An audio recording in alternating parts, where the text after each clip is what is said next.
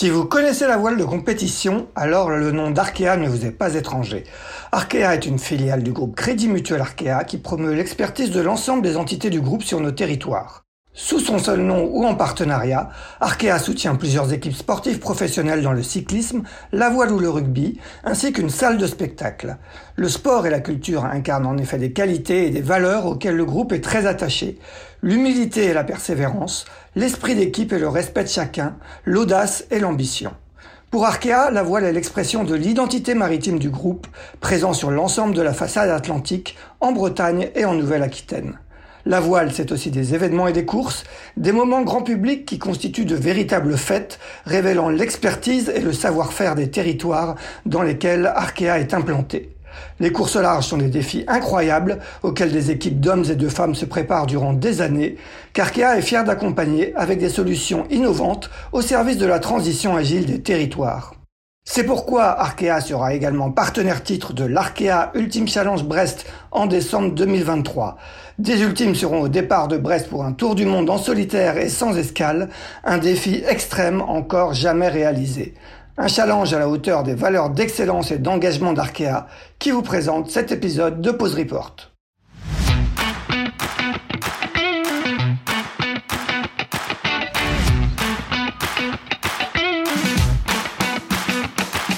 Bonjour, vous écoutez Pause Report, le podcast qui décrypte et analyse chaque semaine l'actualité de la voile de compétition. Pause Report est produit par Tip le média des professionnels et des passionnés de voile de compétition. Tip Shaft, ce sont deux newsletters hebdomadaires en français et en anglais, des podcasts, des formations, un studio de production de contenu, une plateforme de vidéo à la demande Sailors, ainsi qu'un festival du film que vous pouvez retrouver sur tipenshaft.com. Je suis Axel Capron et je vous souhaite la bienvenue dans Pause Report. Bonjour à tous et bienvenue dans ce 94e épisode de Pause Report, le podcast hebdomadaire de Tip Shaft qui explique, décortique, décrypte et analyse l'actualité de la voile de compétition sous toutes ses coutures en compagnie des meilleurs experts. Nous sommes le mardi 8 novembre, il est exactement 9h33 et nous allons bien évidemment encore parler de la route du Rhum destination Guadeloupe, dont la 12e édition aurait dû être en cours, mais dont le départ, vous le savez tous, a été reporté à mercredi 9 novembre, 14h15 à cause des conditions météo dont nous allons parler avec nos deux invités. Le premier n'est autre que l'ancien directeur de course de la Route du Rhum. Il était encore aux commandes il y a quatre ans. Il est chez lui du côté de l'Abervrac. Il s'agit bien évidemment de Jacques Carès. Salut Jacques. Bonjour Axel. Le second a gagné le Vendée Globe en 2004. Il avait pris la quatrième place de cette route du Rhum il y a quatre ans en IMOCA. Il s'occupe du routage sur cette édition de Thibaut Vauchel-Camus en Ocean 50. Il est chez lui également à l'Octudie. Il s'agit de Vincent Rioux. Salut Vincent. Bonjour. Eh bien, messieurs, avant de, de, de, commenter, de parler un peu de, ce report de départ et, des conditions à venir pour le, départ de demain, euh, je voudrais juste qu'on qu évoque un petit peu l'ambiance générale de, cette, de cette route d'Irom destination Guadeloupe. Vous étiez tous les deux à, Saint-Malo euh, la semaine dernière. Quel est un peu votre, votre vos regards respectifs sur le village, sur l'ambiance générale de, cette, édition qui, a, encore accueilli énormément de monde euh, du côté de Saint-Malo? On va commencer avec toi, Vincent. Bon, je trouve ça super, hein, tout cet enthousiasme autour de la voile, autour de la course, euh, tous ces bateaux dans le bassin. Enfin, je crois que c'était une, une, magnifique, une magnifique fête et je pense qu'on peut que se réjouir de, de, de ce qu'est devenu la Route du Rhum aujourd'hui, hein, parce que ça devient un, événement sportif majeur en France et, voilà, c'est signe de bonne santé pour notre sport. Jacques, de ton côté, tu as passé euh, quelques, euh, quelques journées sur place, quelques soirées sur place. Comment, comment tu as senti un peu, euh, juste avec, avec moins la pression que, que tu avais il y a quatre ans, puisque tu étais directeur de, de course Est-ce que tu as apprécié de, cette, cette ambiance à Saint-Malo? Oui, tout à fait. C'était une ambiance euh, extraordinaire, une marée humaine de temps en temps. Il y a eu énormément de monde à passer. Et puis pour moi, effectivement, j'étais plus libéré. J'avais pas la pression que j'avais il y a quatre ans, donc ça m'a permis de voir pas mal de skippers. Chose que quand on est dans la direction de course, on n'a pas toujours l'occasion, parce qu'on est un petit peu plus au bureau. Donc c'était un moment merveilleux et puis un, un plateau extraordinaire avec 138 bateaux. C'est, ça ne s'est jamais fait. C'est un record aussi pour la route du Rhum d'avoir autant de concurrents. Euh, on a entendu certaines personnes dire, euh, il y a toujours un peu des, esprits critiques, euh, dire que qu'il y avait trop de monde, que ça devenait une grande kermesse. Est-ce que est-ce que c'est votre sentiment ou euh, ou au contraire il faut se réjouir de, de voir autant de monde sur un sur un événement de voile? On va continuer avec toi, Jacques. Bah moi, je crois que c'est un bon signe. Ça veut dire que ça attire quand même un grand public. Je crois que la voile euh, est un véritable sport avec des, des bateaux extraordinaires. Euh, visuellement, il y, a de, il, y a des, il y a des bateaux exceptionnels à voir. Au contraire, je pense que si le public est au rendez-vous, ça montre que c'est d'abord un intérêt sportif. La kermesse, bah, c'est tout ce qui va à côté. Effectivement, ça fait un peu partie euh, du jeu. Mais ce, qui, ce que moi, je retiens surtout, c'est le plateau sportif avec des gens qui sont avides de, de rencontrer ou de voir leur bateau et puis on va voir une superbe compétition sur l'eau qui va être extraordinaire certainement, vu, vu la, hauteur de la qualité du plateau. Vincent, de ton côté, quel est, ton, sentiment, euh, ce côté un peu euh, raz-de-marée euh, humain, comme, comme, comme le disait Jacques tout à l'heure? Je vois pas d'inconvénient, je trouve que c'est vraiment, c'est vraiment super. De toute façon, la culture de la route du Rhum, ça a toujours été de mélanger les genres il y a de plus en plus euh, de gens euh, en tant que navire, enfin je parle là du, des navigateurs euh, qui viennent se mélanger aux meilleurs marins de la planète en course au large. Ça fait une flotte qui est hyper dense avec avec plein de monde. non, je trouve que c'est, enfin moi comme Jacques, je pense que c'est un, un, super bon signal, voilà, parce que parce que plus il y aura de monde à raconter des, des histoires de marins, plus plus le public se passionnera pour les marins. Donc donc non, je trouve que c'est, enfin, je, moi je vois aucun inconvénient à, à cette à cette croissance. Hein. Après, bien sûr, il y a, il y, a des, il y a des limites logistiques qui sont un peu compliquées, puis qui vont euh, qui vont sûrement contraindre la flotte de, de ces courses dans les années à venir. Mais mais en dehors de ça, je pense que c'est vraiment euh, un super signal qui est donné qui est donné à notre sport. Ouais, c'est clair que c'est signe de bonne santé. Euh, Jacques, euh, tu étais euh, aux commandes de, la direction de course, comme on l'a dit, il y a quatre ans. tu, tu n'y es pas cette année. Pourquoi? Tu n'as pas souhaité continuer? Tu, c'était, Il était temps pour toi de, de passer la main? Bah écoute, euh, j'avais pris un petit un petit euh, repos direction de course parce que j'avais envie de renaviguer. J'avais eu l'opportunité de m'occuper de bateaux de course, mais qui ont plus de 100 ans, donc c'est un peu particulier. Donc du coup, c'est vrai que j'avais euh, pas du tout cherché à, à m'impliquer dans cette course, et je sais qu'elle est très bien prise en main avec Francis Le Goff et toute son équipe, qui était un petit peu la mienne il y a quatre ans. Donc ça me permet en même temps de souffler un peu sur les directions de course, et puis au contraire d'être peut-être plus au contact des marins d'une façon différente. Bon, bah justement, on va, parler un peu de, ce départ, de ce report de départ, euh, donc qui a été annoncé euh, samedi matin par, euh, Francis Le Goff, le, directeur de course.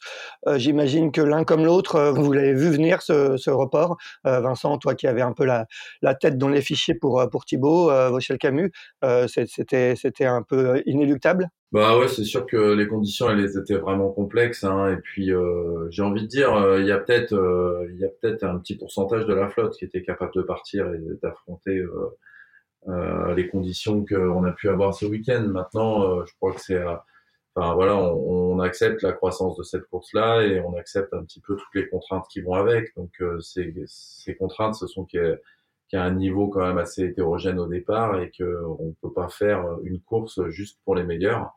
Et, euh, et du coup, bon, voilà, je crois que la décision, elle était, elle était la bonne.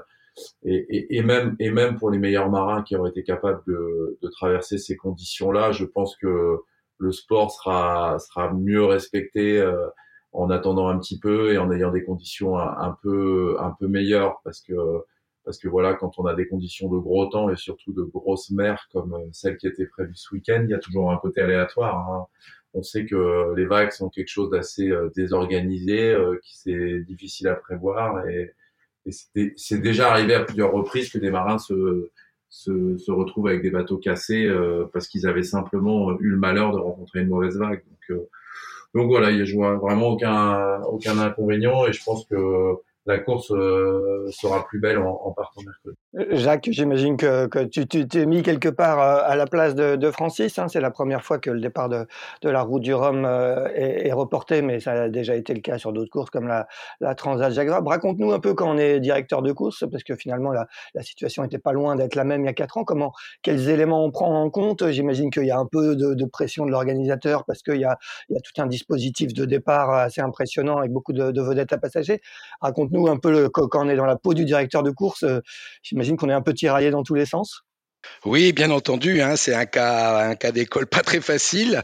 Cela dit, je rejoins tout à fait ce que vient de dire Vincent, c'est qu'on n'est pas là non plus pour euh, faire les jeux du cirque. On prend en compte aussi les différentes catégories, les différentes classes. Il y a des classes de bateaux qui sont forcément moins rapides et du coup plus exposées. Je pense par exemple à la classe Rome Multi, par exemple, qui serait peut-être pas les plus à l'aise dans ce mauvais temps. Euh, vu les circonstances, il y a quatre ans, on avait le temps de démancher puisqu'on avait un vent de sud euh, relativement médium pour partir plutôt des bonnes conditions, sachant que les, les plus rapides avaient encore une possibilité d'option. Sur cette, année, cette édition, euh, c'était plus sévère parce que hum, on avait peu de temps pour démancher, donc il y a des bateaux qui seraient rapidement bloqués en manche à chercher peut-être des ports de repli, donc c'était pas simple. Euh, vu le nombre de bateaux inscrits, ça peut être des grosses difficultés. Donc, euh, je crois que c'était la raison euh, de, de, reporter de quelques jours. Ça ne veut pas dire que ça va être beaucoup plus facile. Il y aura certainement encore beaucoup de mer à la sortie de la Manche. La mer se calme pas tout de suite. Par contre, les conditions de vent vont être beaucoup plus, plus maniables. Et c'est vrai que la pression d'un organisateur sur un directeur de course ou son équipe est toujours assez importante parce que ça a des conséquences, hein, des, des sponsors qui peuvent être déçus parce qu'ils peuvent pas faire leur opération euh, sponsor comme ils auraient voulu, bateaux à passagers qui, sont, qui il faut annuler. Donc ça a des conséquences assez importantes. Cela dit, euh, c'est là où, le rôle d'une équipe de direction de course a son importance et l'organisateur en général fait tout à fait confiance à son, à son équipe et c'est ça qui est important.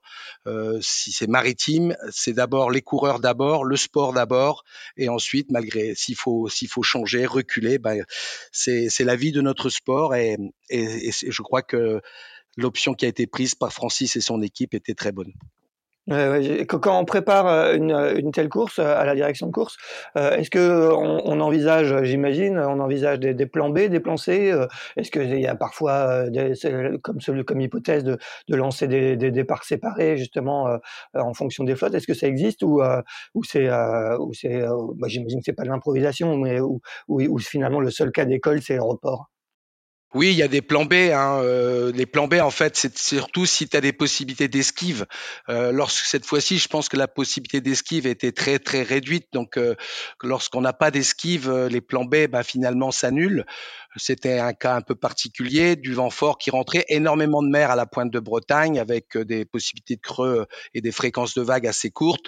C'était vraiment une possibilité de casse-bateau et comme dit Vincent, on peut casser son bateau dès les premières heures dans des conditions comme celle-là. Donc c'est pas c'est pas ça ce qu'on veut faire. ce qu'on veut faire, c'est une vraie compétition euh, à la voile avec des concurrents avertis euh, et ceux qui sont moins avertis en général essayent plutôt de se replier sur Saint-Arport, ce qui est ce qui est une bonne chose parce que la course euh, on peut la faire partir.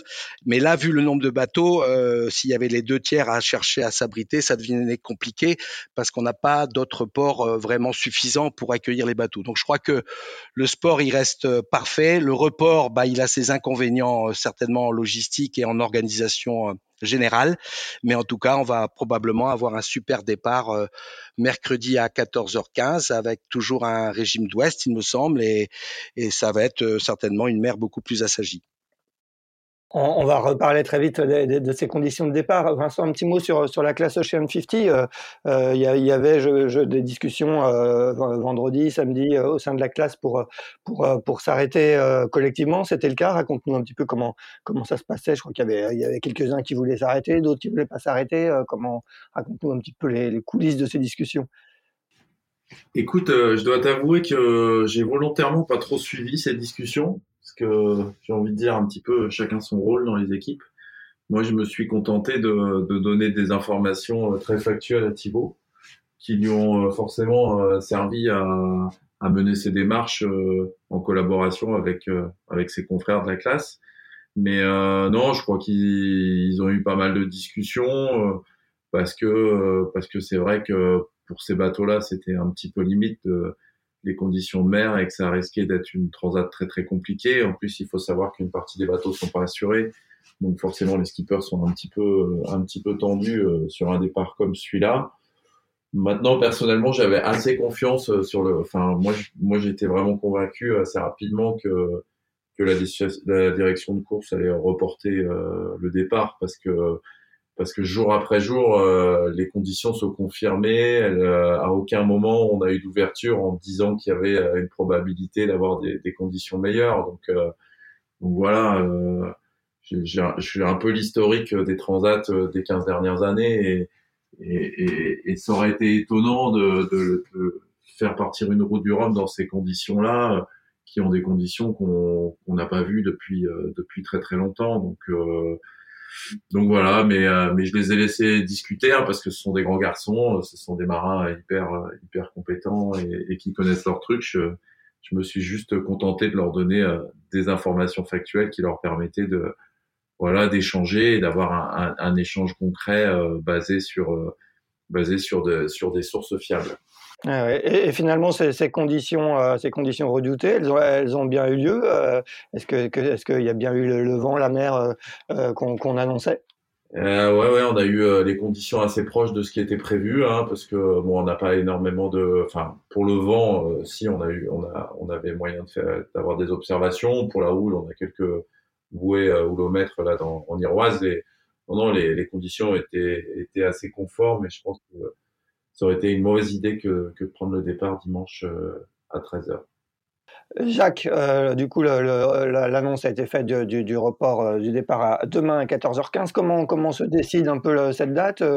J'imagine que déjà on lance pas les bateaux de nuit, mais comment, quels sont les éléments qu'on prend en compte dans, ces cas-là? Comment se décide exactement une date et une heure de report? Eh bien, le report se, fait tout à fait naturellement. Hein. C'est des conditions climatiques fortes, donc il faut laisser le temps à la dépression de s'évacuer. C'est une dépression costaud, comme disait Vincent. Euh, il y avait 110 km euh, heure de vent hier soir à la Berbrec, donc j'imaginais déjà les bateaux euh, venir un peu dans, par ici. Donc j'étais bien content que tout le monde aussi soit soit à Saint-Malo et pas dans la contrainte.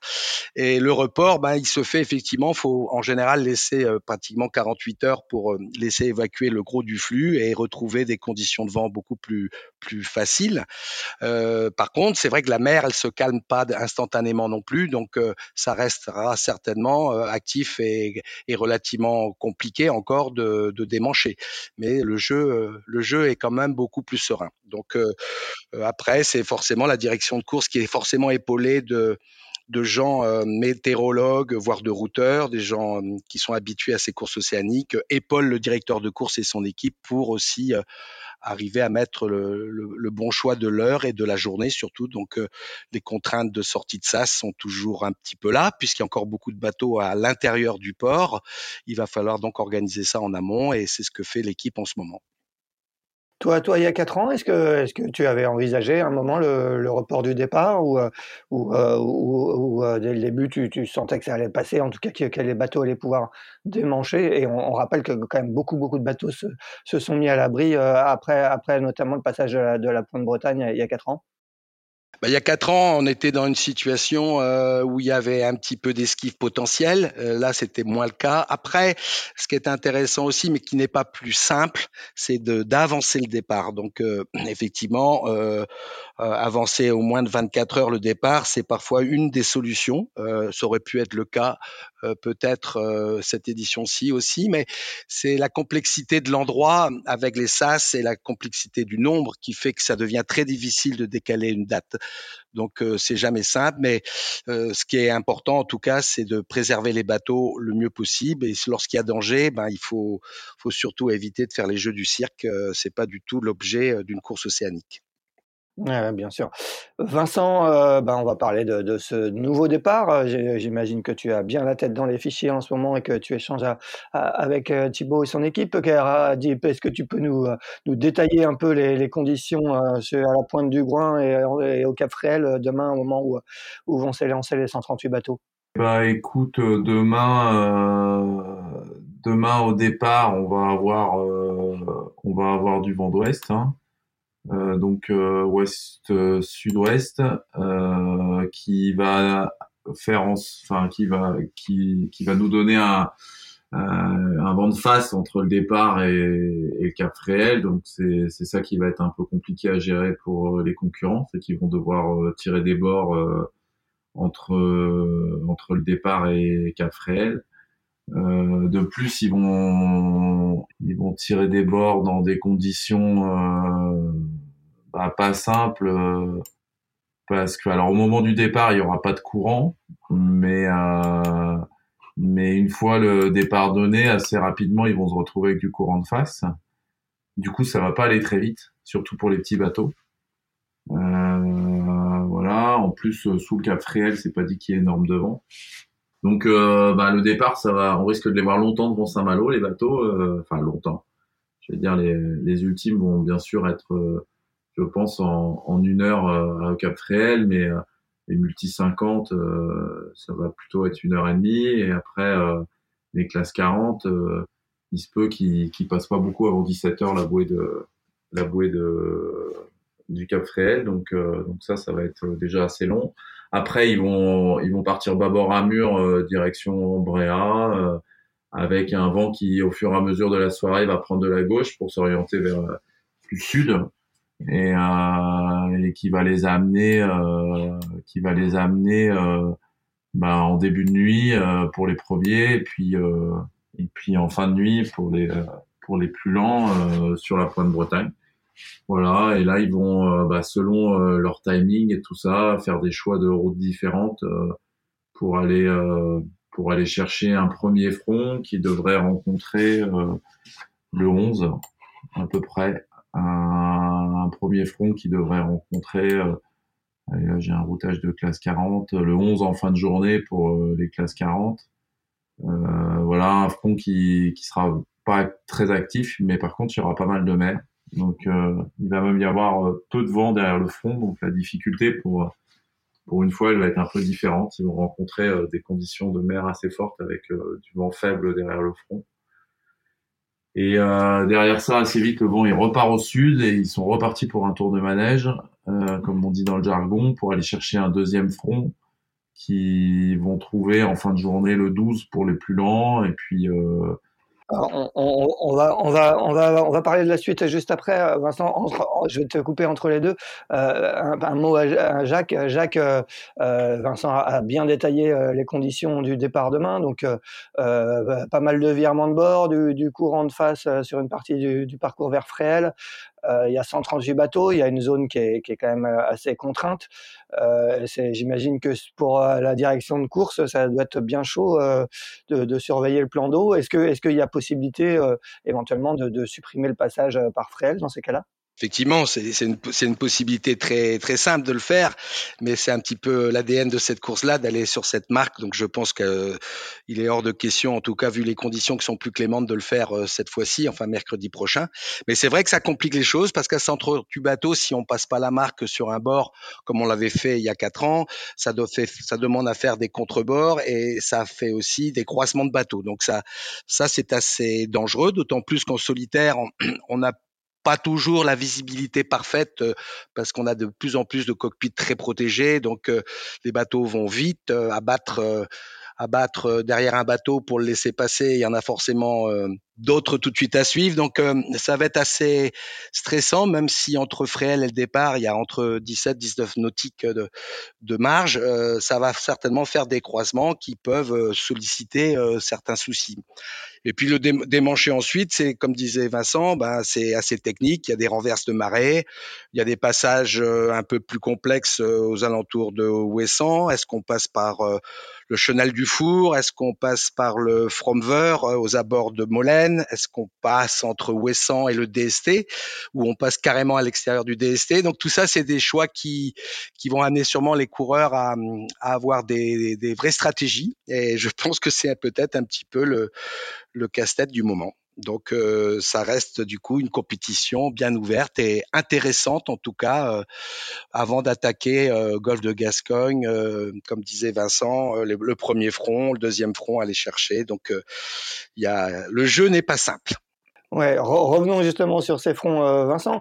Euh, est-ce qu'on a coutume de dire souvent, une fois qu'on arrive à, la Pointe Bretagne, qu'il faut commencer à faire ses choix de route. Hein. On a, euh, si, je schématise, on a, la route directe ou une route par le sud. Est-ce que, là, en l'occurrence, il y a, cette option ou, ou, on est plus sur une route assez directe pour tout le monde? Bah ouais, j'ai l'impression, hein, parce qu'après, on n'est pas encore mais qu'il y a, qu'il y a euh, pas trop d'options de route sud qui sont ouvertes. Hein. On a un flux de sud assez euh, assez constant euh, pour les deux trois premiers jours de course, donc qui ouvre pas trop la porte.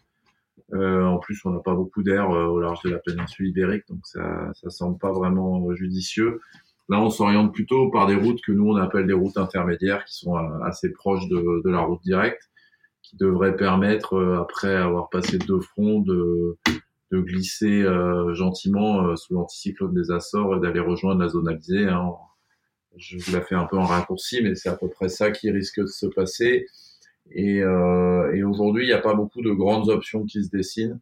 Ça va plutôt être dans la dans la finesse de que, que ça va se jouer, c'est-à-dire dans bah, dans tous les petits détails de, de cette route qui est quand même assez contrainte au départ par par les deux fronts successifs qui vont, qui vont rencontrer la flotte et après par la position de l'anticyclone des Açores. Euh, on, entend d'ores et déjà euh, beaucoup d'observateurs, de, de, routeurs et même de skippers euh, parler de, records d'une transat en, six jours pour, les ultimes.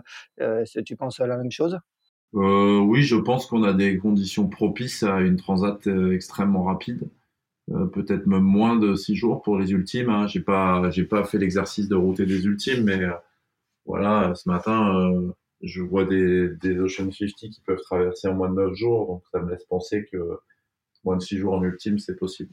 Ouais, donc les Ocean 50, là, sur, sur tes routages à toi, c'est moins, de neuf jours, c'est à peu près, ça, ça donne ça, quoi, aujourd'hui, à la date? Ouais, c'est une route un peu jeu vidéo, mais euh, non, c'est une route qui est, qui, est, qui est contrainte déjà par de la force de vent. Le truc, c'est qu'on n'a pas des fichiers de vagues qui sont aussi euh, qui vont aussi loin que que les fichiers de vent. Donc du coup, euh, il y a que sur la première partie de la course où quelque part on tempère la vitesse de, de nos multicoques avec les vagues.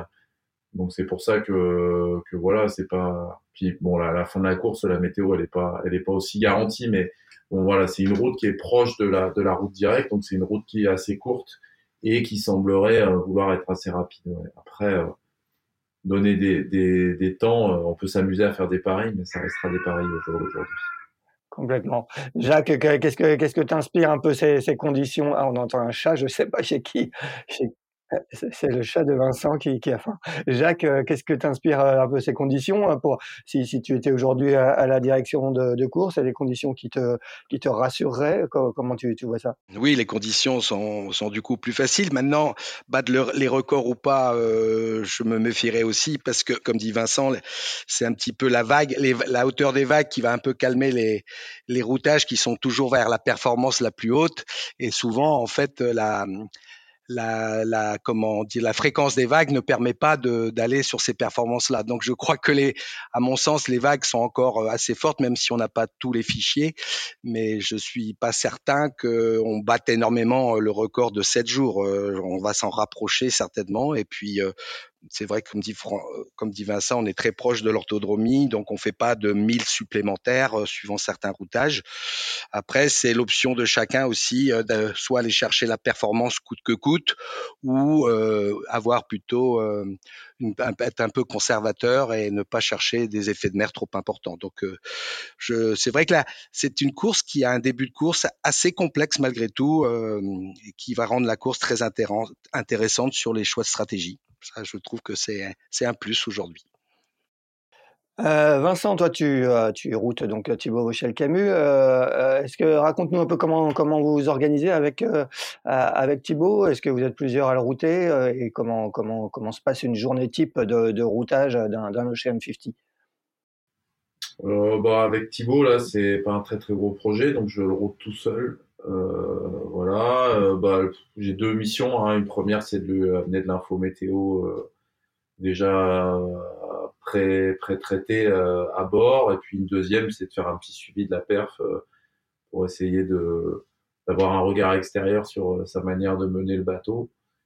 Euh, comment s'organise une journée type bah, Un peu comme toutes les journées type de marin, c'est-à-dire autour des, des, heures de, de, de, où on récupère les fichiers météo et autour des heures de classement. Voilà, c'est un peu les deux, les deux trucs qui rythment notre journée, avec forcément deux points chauds dans la journée, un, un le matin entre 8h et 10h et la même chose euh, le soir parce que c'est le moment où on récupère euh, le, GFS et le CEP qui sont les deux modèles globaux qui nous permettent d'aller sur l'ensemble de la course. Et puis ben après, euh, après voilà, on a des fichiers intermédiaires sur le GFS. On en a aussi avec le modèle arpège. Donc il y a pas mal, il y a pas mal de boulot tout du long de la, tout du long de la journée, mais mais disons que la vie d'un routeur tel que je vais le faire là, elle va plus s'apparenter à la vie d'un marin avec euh, entre guillemets des quarts et des, des petites siestes euh, la nuit et le jour euh, plutôt que la vie d'un terrien classique. Voilà, c'est mais bon, c'est des aventures assez intéressantes hein, parce que parce que c'est beaucoup de partage avec avec le marin, c'est beaucoup de proximité avec lui et et du coup c'est beaucoup d'engagement aussi, c'est ça qui est sympa et c'est ça que j'aime dans dans ces missions. Tu, tu du coup, tu es disponible à 100% de ton temps si jamais euh, Thibaut Thiobo a besoin de t'appeler, euh, j'imagine? Euh, Du coup, entre le top départ et l'arrivée, ouais, je me rends dispo 100% du temps. Donc voilà, je me suis installé dans mon bureau avec mes ordinateurs, ma banette et, et voilà, c'est parti pour 10 jours. Et, et tu te fais tes, tes, siestes de figariste alors?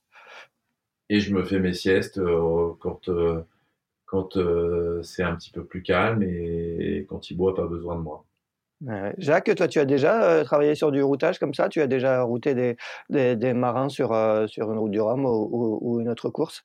Non, pas du tout, pas particulièrement. non, non, les routages, je les ai plutôt bien suivis sur les directions de course parce que effectivement, nous aussi de notre côté, cellule euh, direction de course, bah, les routages, ça nous, ça nous, ça nous importe beaucoup. Hein. On a aussi euh, de, la, de, la, de la, des renseignements à donner à la presse euh, tous les matins. On a notre cellule météo qui se réunit, direction de course et météorologue de la course pour voir les coups venir, s'il y a des bulletins d'informations particulières à donner ou pas donner. Donc, euh, comme, comme Vincent qui lui est côté coureur à 100%, nous, euh, direction de course, on a notre petite cellule euh, qui se réunit aussi et qui est très rythmée au quotidien avec forcément des surveillances 24-24 sur les coureurs, les trajectoires. Donc ça nous prend un peu de temps quand même, ça nous fait pas forcément dormir sereinement tous les, toutes les nuits, mais c'est ça notre rôle, donc d'être à l'écoute des coureurs et puis surtout si en cas de difficulté, être proche aussi des moyens de l'État s'il fallait malheureusement déclencher une récupération quelconque. Et, là, vous fonctionnez, euh, comme, euh, comme le disait Vincent, vous fonctionnez en quart de, de deux. C'est comment ça se passe? Là ils, sont, ils sont cinq ou six à la direction de course cette année? Je, je pense qu'ils sont à peu près, euh, ils doivent être au moins cinq, à mon avis, en tout cas dans, la, dans, le, dans, le premier, dans les premiers jours de départ, qui sont souvent les plus actifs. Euh, c'est vrai que c'est plus sympathique et plus aisé d'être deux par quart parce qu'il y a un échange.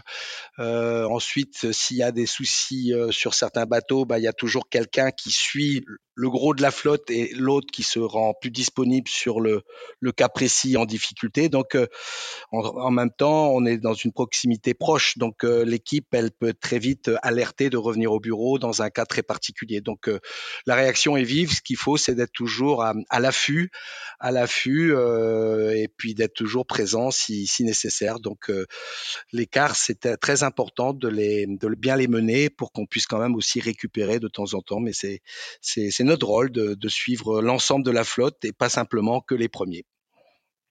Euh, Vincent, il y, a, pas mal de, skippers euh, anciens ou encore en activité hein, qui, euh, qui, se spécialisent aussi dans la, direction de course. Hein. On a eu Yann Eliès cette année, Gilles Damorvan sur la Finistère Atlantique. Est-ce que toi, c'est quelque chose qui, pourrait t'intéresser ou, tu regardes ça de plus loin?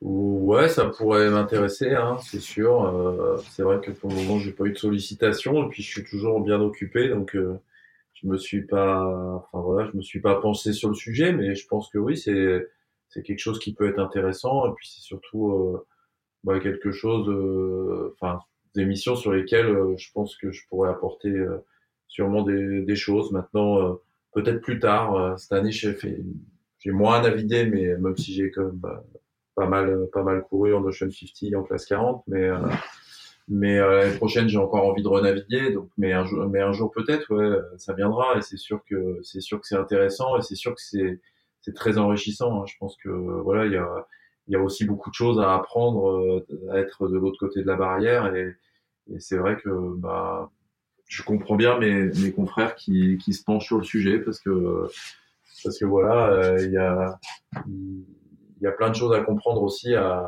à exercer ces missions-là. Parlons un peu du, du plateau de, de, cette, de cette 12e édition de, de, la Route du Rhum. Toi, Vincent, tu viens de le dire, tu as, tu as navigué en Ocean 50 euh, avec Thibaut Vauchel-Calmu sur le Pro Sailing Tour. Euh, que, comment tu vois un peu le plateau de, de en Ocean 50 euh, Est-ce que quelles peuvent être les ambitions de Thibaut et est-ce que pour toi il y a, y a, un, deux, trois, trois grands favoris dans cette classe? Bah, c'est difficile de, de, détacher des favoris aujourd'hui euh, dans cette classe parce qu'il y a des profils très différents. Euh, il y a, y a vraiment des profils très différents entre le, le duo euh, bateau-skipper. Hein. On, a des skippers euh, qui globalement sont Enfin, voilà, il y a, y, a y, a y a, des vieux de la vieille comme Erwan Leroux qui ont, qui ont un bon bateau mais qui sont pas forcément montrés les plus rapides toute la saison. Il y a des jeunes skippers comme Quentin qui ont, euh, faut dire les choses, un avion de chasse entre les mains pour ce qui est des, des conditions de, de, vent médium et, euh, et parce qu'on l'a pas beaucoup vu dans la brise, on n'a pas eu beaucoup d'air cette année pendant le Pro Sailing Tour. Précise juste Quentin Vlaminck, ouais, ouais, sur Arkema. Ouais, Quentin. Et, euh, et après, bah voilà, il y a des gens comme Sam Goodchild qui, qui je pense, euh, coche un peu toutes les cases parce que parce que voilà, il y a un peu de continuité. Je pense s'il y a un favori, c'est euh, c'est Sam, mais derrière il y a il y a, plein d'outsiders euh, et Thibaut en fait partie parce que Thibaut il a été un peu en retrait sur la saison d'Ocean 50 parce qu'on a eu beaucoup de problèmes de voile parce qu'on a eu une saison avec euh, peu de vent et que son bateau il est typé euh, océanique et qui préfère la brise. Donc voilà, sur une route du Rhum, euh, il peut il, peut il peut être présent parce que ben, et ses problèmes de voile, ils sont derrière. Il a récupéré des voiles, enfin des voiles euh, qui lui manquaient euh, neuves pour prendre le départ de cette route du Rhum. Et, euh, et il a un bateau adapté à ce type de parcours. Voilà. Qui est-ce qu'il y a d'autre encore? Enfin, il y a. Je pense que quasiment tous tous les bateaux qui sont sur le départ aujourd'hui peuvent l'emporter avec des profils différents, avec des atouts différents, mais mais ça risque d'être une classe très ouverte. Passons un petit peu à la classe IMOCA. Jacques, tu as été aussi directeur de course du, du Vendée Globe. Tu, connais bien cette classe. Il y a 38 bateaux. Déjà, j'imagine que rien que le plateau, c'est assez impressionnant. Comment tu vois un peu les, forces en présence? Tout le monde euh, s'accorde à dire que Charlie Dalin, qui, a gagné toutes les courses de la saison, est le grand favori. Est-ce que c'est ton avis, Jacques? Comment tu vois ce plateau? Comment tu vois les nouveaux bateaux? Oui, bah, le plateau est exceptionnel. Hein. C'est vrai, 38 IMOCA sur cette euh, route du Rhum, euh, destination Guadeloupe, c'est génial. Il y a aussi beaucoup de bateaux récents. Euh, donc, euh, c'est le cas pour Paul Meillat, qui finalement, ça va être un petit peu euh, sa mise en place. Donc, est-ce qu'il est qu'il va chercher plutôt à être conservateur ou poussé? Je sais pas. Et puis, Charlie, effectivement, c'est un peu lui qui est dans la ligne de mire de tous. Il, il a toujours prouvé qu'il était aux avant-postes. Il est quasiment tout le temps en tête d'ailleurs, il va très vite, euh, donc forcément euh, c'est un petit peu le favori, mais bon la course on sait très bien que ça peut se passer aussi mécaniquement, donc il peut y avoir euh, des petits soucis à droite à gauche. Je trouve que sur la classe IMOCA, on a un plateau d'exception. Thomas Ruyant euh, a soif de revanche aussi, euh, Charlie certainement aussi, puisque sa route, sa, son vent des globes, ben, avec son côté très sportif, ben, finalement, il est arrivé en tête en temps réel, mais il ne l'a pas gagné par rapport euh, au point, au temps rendu. Mais ça, ça fait partie de la course. Euh, on a un plateau d'exception. On a aussi des, anciens bateaux qui sont des bateaux plus plus aboutis, mais qui vont beaucoup moins vite. Donc il y a, il y a forcément une variété de, de skippers, de niveaux. Euh, et puis je pense aussi à un bateau comme celui de Kevin Escoffier, hein, qui, est, qui est un bateau récent, euh, qui a priori est skippé par un marin d'exception, qui n'a pas encore eu le temps de, de prouver euh, la vitesse de son bateau. Il fait partie des, des ténors.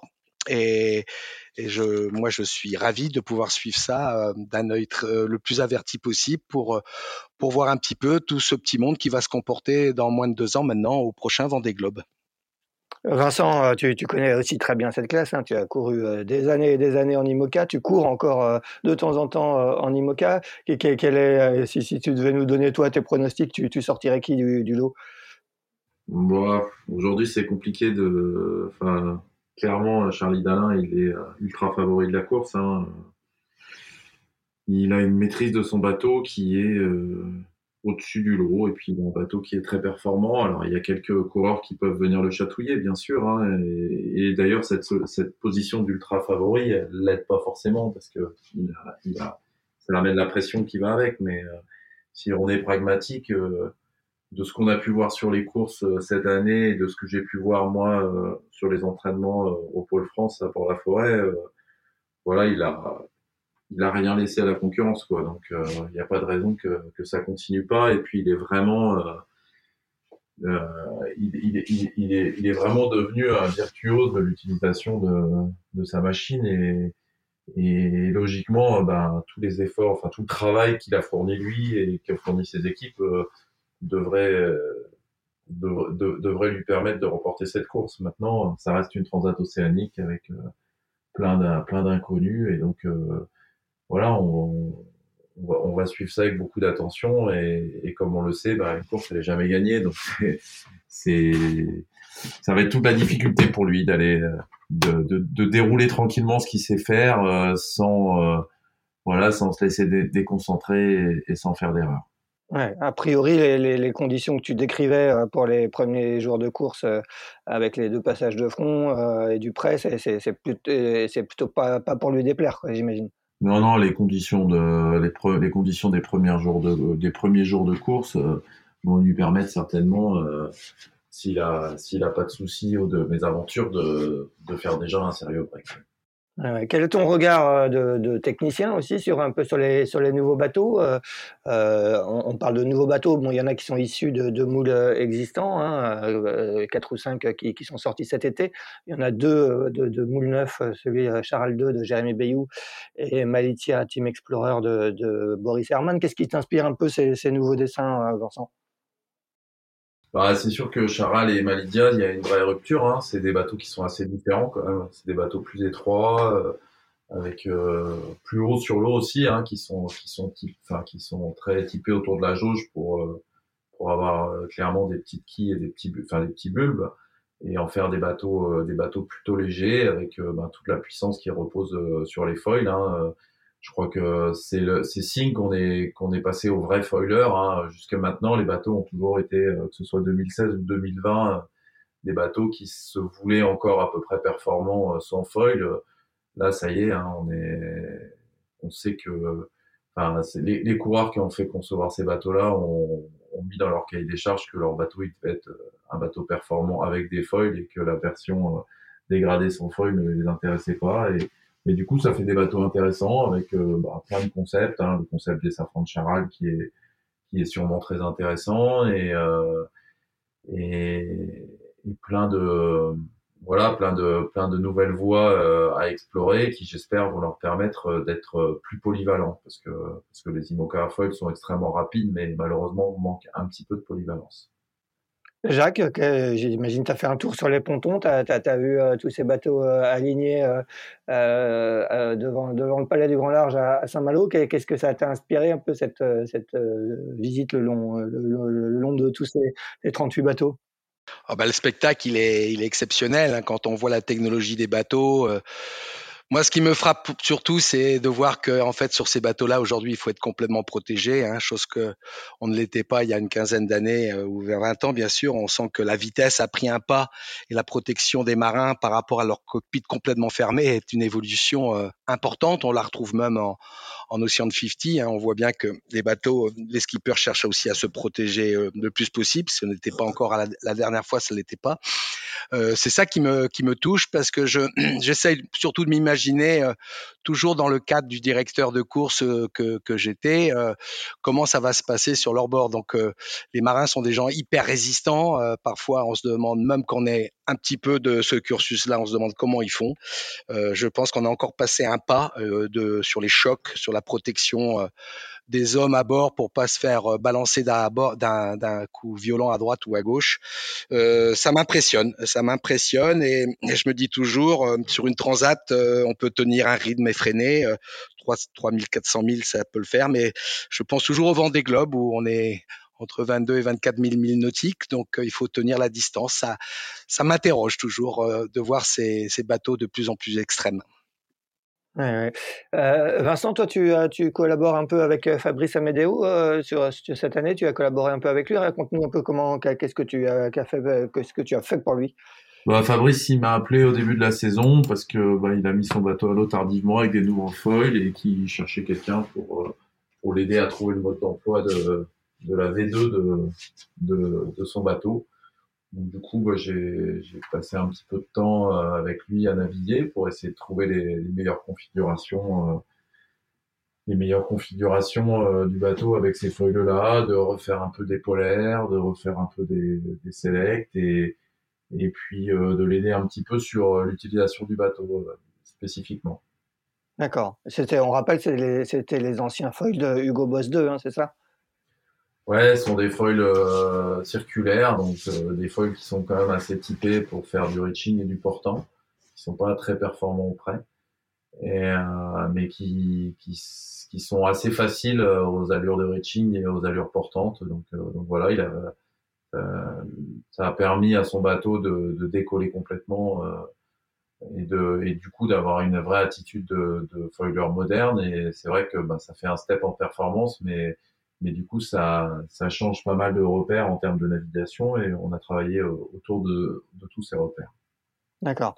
Tu, tu, disais aussi que tu avais euh, navigué en, en, classe 40 cette saison. Avec qui tu as navigué Comment un peu tu vois euh, cette classe hein? On rappelle 55 bateaux au départ. Hein, c'est la classe la plus nombreuse, comme souvent sur, sur ces courses multiclasses, avec 30 nouveaux bateaux qui ont été construits depuis la, la dernière édition. Dis-nous déjà avec qui tu as, tu as navigué, comment tu vois un peu ces, cette dernière génération de, de SCO? Bah, je, ouais, j'aime bien ces bateaux parce que c'est des bateaux modernes et assez simples. Donc, euh, j'ai navigué avec Jean Galfian au début de la saison. Après, j'ai navigué avec Aurélien Ducrot et, puis euh, rapidement à, Saint-Malo, là, il y a un, mois avec euh, Martin Lepape. Euh, moi, pour moi, c'est mon intérêt, c'était de regarder un petit peu les différents bateaux et puis toute cette richesse architecturale. Hein. Donc, ce qui me plaisait, c'était d'aller naviguer en classe 40 et puis avec des marins super sympas, mais aussi de, de découvrir des bateaux différents. Et c'est vrai que bah, c'est une classe qui est, qui est hyper intéressante, où il se passe beaucoup de choses, où, euh, où, où les règles font que bah, il y a beaucoup du travail qui s'est porté euh, sur les coques des bateaux, sur les flotteurs, parce que c'est le c'est l'endroit où il y avait le plus de levier pour aller chercher de la performance. Euh, et, voilà. Et puis bah, j'ai découvert des bateaux hyper sympas hein, qui vont euh, qui vont quand même très très vite par rapport à leur taille, euh, avec lesquels on a beaucoup de sensations et entre guillemets euh, peu de soucis parce que ce sont des bateaux simples, hein, une quille de safran, euh, enfin voilà, un mât, un traditionnel. Euh, on n'a pas, enfin il n'y a pas, il a pas beaucoup de latitude pour jouer, mais par contre, par contre, enfin par les coques et, par contre ça fait, ça fait une flotte bah, qui est hyper, hyper homogène, hyper dense et puis hyper nombreuse quoi. Aujourd'hui, les régates de classe 40, il y, a, y, a, tout de suite 30 bateaux, donc ça fait des, des super belles régates. Ouais, Jacques, quel, regard tu, portes sur, cette classe qui a du coup beaucoup, beaucoup évolué depuis, euh, depuis la dernière édition de la, de, la Route du Rhum? Oui, les classes, les classes 40, c'est une classe extraordinaire et, je crois que ce que disait Vincent, je, je le rejoins complètement, c'est ce rapport simplicité-performance qui est, qui, est, qui, est, vraiment magnifique et puis en même temps, simplicité-performance, ça évoque aussi un des premiers paramètres de la fiabilité. Donc, euh, c'est des bateaux extraordinaires pour leur taille euh, et qui un jour, j'espère, euh, arriveront aussi à faire des courses océaniques encore plus grandes, comme des tours du monde, qui leur échappent encore un petit peu en ce moment. Mais je sais qu'il y a une euh, aspiration vers ça. On, a failli y aller en 2020, hiver pour l'hiver 2023. Finalement, on n'y va pas. Mais ces bateaux-là restent des bateaux euh, d'exception et ils ont un avenir, un bel avenir devant eux. Ouais, on rappelle que tu étais, euh, tu devais être directeur de course de The Race Around Tour du Monde euh, en solitaire ou en double euh, qui devait partir à, l'été 2023 et, et, qui a été annulé parce que faute, faute de concurrents. Un, un, petit mot, Vincent, si, si tu devais dégager un, ou deux favoris en, en, classe 40, tu sortirais qui du lot? On, on, parle pas mal des, des, des anciens figaristes qui, qui, arrivent dans la classe. Est-ce que est-ce que c'est aussi pour toi ceux qui sont un petit peu au-dessus? Bah, c'est difficile parce que certes, euh, en termes de compétences de régatier, ils sont un peu au-dessus. Maintenant, euh, euh, voilà, en phase 2, il y a quand même quelques gars qui sont des, des, on va dire les tauliers de la classe 40, qui, qui naviguent très très bien, qui ont l'habitude de gérer, de se gérer et de gérer leur bateau sur ce format de course, et du coup, on pourrait, ils pourraient aussi créer la surprise. Quoi.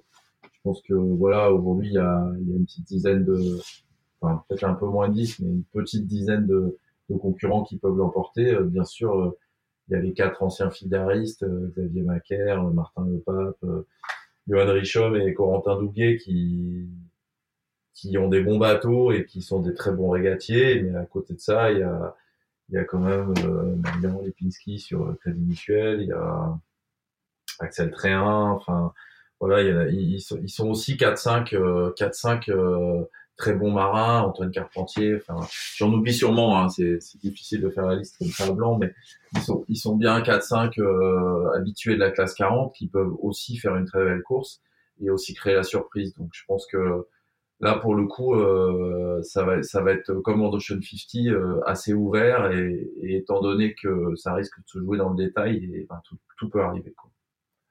Finissons ce, petit tour d'horizon par, les ultimes. Euh, Jacques, tu as aussi été directeur de course de la Brest Atlantique euh, qui, a eu lieu en 2019. Il y a eu pas mal de, casses sur la dernière euh, route du Rhum en ultime. Est-ce que quand tu vois la flotte aujourd'hui, tu as l'impression que, cette classe est quand même passée dans, une autre dimension, qu'elle est, elle est, quand même plus à maturité ou, est-ce que selon toi elle reste encore euh, fragile? Non, non, elle a gagné énormément en maturité. Hein. C'est vrai que c'est des bateaux complexes. C'est les gens ont navigué quand même beaucoup avec. Euh, on voit bien que les skippers, euh, même si c'est du solitaire, arrivent à, s'en servir d'une façon extraordinaire. Je crois que les bateaux vont vont aller très vite dans, ce début de course. C'est des bateaux qui ont du franc-bord, qui ont de la hauteur de garde. Les châssis sont très élevés, ils peuvent passer dans de la mer formée. Les navigateurs savent s'en servir. Non, au contraire, je pense que c'est ce sont des bateaux qui ont, qui ont gagné en maturité. D'ailleurs, euh, euh, on avait bien vu qu'à la Bresse Atlantique, euh, on les avait fait partir dans des conditions relativement difficiles, ce qui avait été d'ailleurs un petit peu controversé. Et ces bateaux-là sont très bien passés. Donc, c'est des bateaux marins, c'est des bateaux très techniques, mais qui eux aussi évoluent en maturité largement. Et j'espère que l'envie de faire ce fameux tour du monde ben, va aboutir. Et en tout cas, c'est, moi, je suis très très admiratif devant ces marins qui vont sur de telles montures. Bon, et si, si je te demande de, te mouiller aussi et de, de me donner euh, ton, ton favori sur, euh, sur, euh, sur cette deuxième édition? Alors, c'est toujours difficile parce que tu es toujours pris entre l'affectif et, le plus performant. Euh, donc, euh, c'est difficile de donner un favori. Euh, moi, je suis un petit peu de mon côté, plus précisément Yves Le puisqu'on y travaille avec au sein de Kaori pour, pour Yves. Donc, forcément, j'aimerais bien qu'il tire son. Il mérite de tirer son épingle de, de de tout ça parce que ça fait longtemps qu'il est qu'il est dans, sur ce travail et qu'il le mérite et que c'est un très grand bosseur. Après, euh, je les connais tous, hein, que ce soit Armel, Charles, euh, Arthur Levaillant, qui est un nouveau, mais que un garçon que j'aime beaucoup. Euh, donc, euh, non, non, je, je, c'est difficile de, de, de faire un, un, podium en tout cas. Par contre, ce qui est, ce qui est important, c'est que cette classe-là, elle arrive vraiment à à montrer que c'est une très belle classe et puis qu'on arrête, euh, on arrête euh, les, les, sujets de polémique. Jacques, tu as beaucoup couru dans, dans ta carrière, tu as fait des, des, transats, des tours du monde, mais je crois, si je me trompe pas, tu n'as jamais, jamais couru la, la, la route du Rhum. Est-ce que, est-ce que ça reste un manque dans ton parcours ou, euh, ou tu le vois, tu le, tu le vois pas comme ça? Bah, la route du Rhum, pour tout te dire, à l'arrivée de la dernière, j'étais avec avec Loïc Perron et, Jean-Baptiste Levazillan sur le petit Happy pour faire un, essai du bateau. Et j'avais imaginé peut-être reprendre ce bateau-là pour être présent cette année, mais le bateau était déjà euh, quasiment vendu. Donc euh, Loïc euh, m'avait m'avait donné peu d'espoir. Mais c'est vrai que ça m'a toujours titillé. Alors certainement pas sur les montures de toutes de grandes exceptions que ce, les IMOCA ou ou, ou, les ultimes encore plus. Mais par contre, euh, c'est vrai que sur la classe Rome, euh, ça me démange un petit peu encore. Mais bon, à un moment donné, il faut savoir aussi euh, s'arrêter. Je crois que je, moi, je, je suis très content d'être sur le côté direction de course pour voir toutes ces courses. Je crois qu'il faut pas faire la course de trop. En tout cas, euh, j'arrive sur mes 64 ans, donc bon, les années comptent aussi un petit peu sur ce genre d'exercice. Bon, il y a Philippe Poupon qui est le doyen de, cette route du Rhum qui a 68 ans. Tu, peux peut-être encore te donner 4 ans de marche pour, euh, et, te lancer euh, sur ta première dans, dans 4 ans. Ah, un, bisu à 68 ans, ça sera pas mal. Quoi. Francis Joyon et, et Philou sont forcément des gens d'exception. Vincent, toi, tu as couru quatre fois la, route du Rhum. Euh, tu as fait euh, quatrième euh, il y a quatre ans. est-ce que est-ce qu'il y a une cinquième un jour ou, pour toi ou, c'est c'est maintenant du passé? Comment tu vois les choses? Ouais, probablement. Il y aura une cinquième. Probablement. Ah. Maintenant, on peut pas. C'est difficile de voilà de de savoir, mais oui, ça me tend très bien, oui, de, de refaire une route du Rhum. Ça reste euh, quand même une très belle course. Et puis, euh, c'est une des courses qui m'a jamais trop réussi. Et, vu que je suis têtu, euh, je, je, je, ouais, je, je pense encore être capable de me remotiver pour, pour partir sur un événement comme celui-là. Bon, plutôt en classe 40, en IMOCA, tu, tu, qu'est-ce qui, qu'est-ce qui te paraît aujourd'hui le plus possible? Bah, Aujourd'hui, clairement, l'IMOCA, j'ai tourné la page. Voilà. Mmh. Euh, donc euh, parce que je, voilà, c'est, j'en ai fait tellement, euh, j'étais rendu à trouver que c'était presque trop monoculturel pour moi. Donc forcément, ça, se rapprochait plus de séries comme la classe 40 ou autre, hein, mais mais oui, probablement une autre série que que les IMOCA.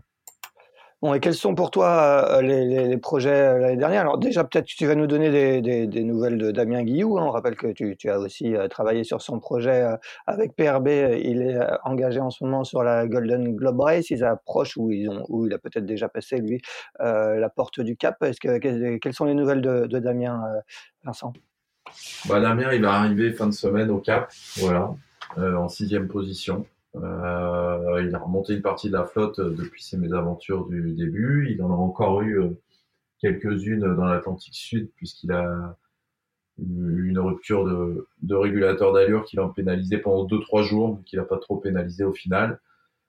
Euh, c'est assez compliqué pour lui, j'imagine, hein, parce que parce qu'ils ont très peu d'infos météo et que quelque part, euh, bah, il, il, il essaye de naviguer proche de la route directe pour pas faire trop de route, mais euh, là il n'a pas eu trop de bol euh, proche de la route directe en faisant euh, l'île de Trinidad Capton qui était le parcours, bah, il y avait un gros anticyclone qui l'a quand même pas mal freiné. Mais bon voilà, hein, c'est un garçon plein de ressources. il va avoir un petit peu de monde parce que il y a des gens qui vont voir à, à Capton ce week-end et puis et puis aujourd'hui, je crois qu'il a, enfin on le saura un peu plus euh, après son passage euh, fin de semaine, mais je crois qu'il a encore son bateau en pleine capacité pour continuer sa course. Et euh, on est assez confiant sur le fait qu'il est qu'il est capable de faire de belles choses encore. Bon, ça fait deux, deux mois maintenant qu'ils sont en course. Et, quels sont sinon pour toi les, les, projets l'année prochaine? Est-ce que, est-ce que tu as d'autres collaborations prévues sur d'autres classes? Est-ce que tu as des projets personnels? Comment, tu, comment tu vois ton année 2023 euh, bah, je vois mon année 2023. Euh, bon, il y a des choses déjà qui sont sûres. Je vais continuer à entraîner les IMOCA au Pôle France à Port-la-Forêt.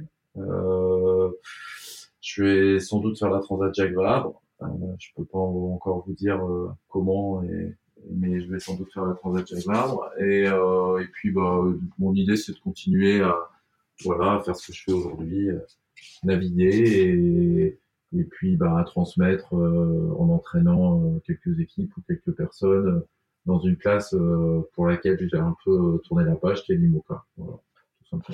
Et toi, Jacques, toi, tu, on rappelle que tu as aussi euh, une flotte de, classiques, de, de magnifiques classiques, Marikita, Moonbeam, euh, je crois qu'il y a peut-être même un troisième à, gérer.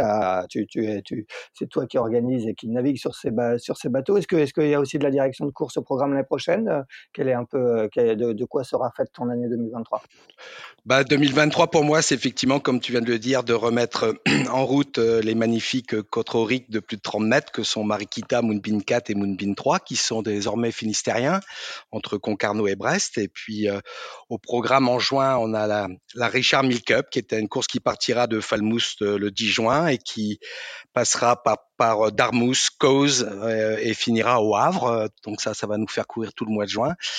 Donc ça, ça va me prendre un peu de temps. C'est des bateaux qui demandent beaucoup d'énergie aussi, des équipages importants. Donc ça, ça va me prendre un certain temps sur le printemps prochain et un petit peu cet hiver aussi pour préparer tout ça.